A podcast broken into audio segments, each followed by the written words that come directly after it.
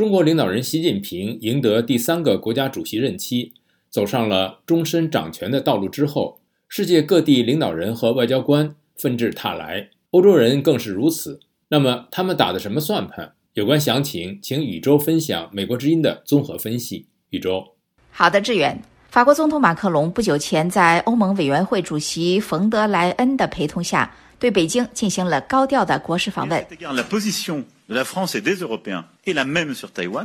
而此前的几天，西班牙首相桑切斯也访问了中国。此后，德国外长贝尔伯克访华，欧盟外交政策负责人何塞普·博雷利。如果不是新冠检测为阳性，上个星期也应该到访中国。而更早的去年十一月，德国总理舒尔茨访问了中国。美联社说，对于欧盟这个有二十七个国家的贸易集团来说，前往中国的理由很明确：习近平作为俄罗斯总统普京的盟友，可以在帮助结束乌克兰战争方面发挥关键的作用。而这场战争已经持续了一年多，推高了能源价格，并且对努力从新冠病毒大流行中反弹的经济造成了更大的损害。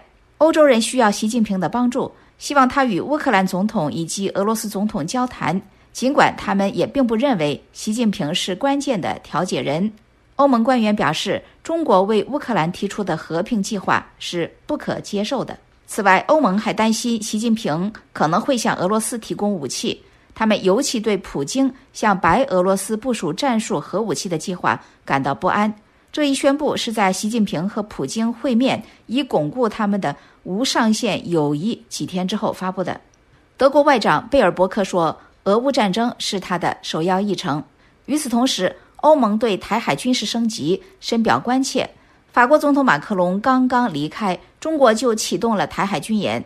但是与在台湾拥有军事和战略利益的美国并不一样，欧洲人主要是从经济和民主的角度来看待台湾，因此这些访华行动旨在让习近平放心，北京对中国全境的控制是受到尊重的，并且也敦促大家保持冷静。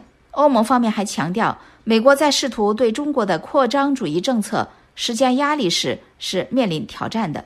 欧盟和中国去年每天的贸易额超过二十三亿欧元，相当于二十五亿美元。然而，欧盟的贸易逆差在过去十年中增加了两倍多。欧盟也希望提供公平的商业竞争环境。分析称，这是一条走钢丝的路线，而且中国擅长于分而治之。在过去二十年里，中国政府经常利用其经济实力，在军事安全和贸易。人权和台湾等问题上，把法国、德国和其他的盟友从美国身边撬走。北京一再呼吁建立多极世界，指的是不想看到美国在全球事务中的主导地位，而是希望看到永远执政的中国共产党让中国成为国际领导者。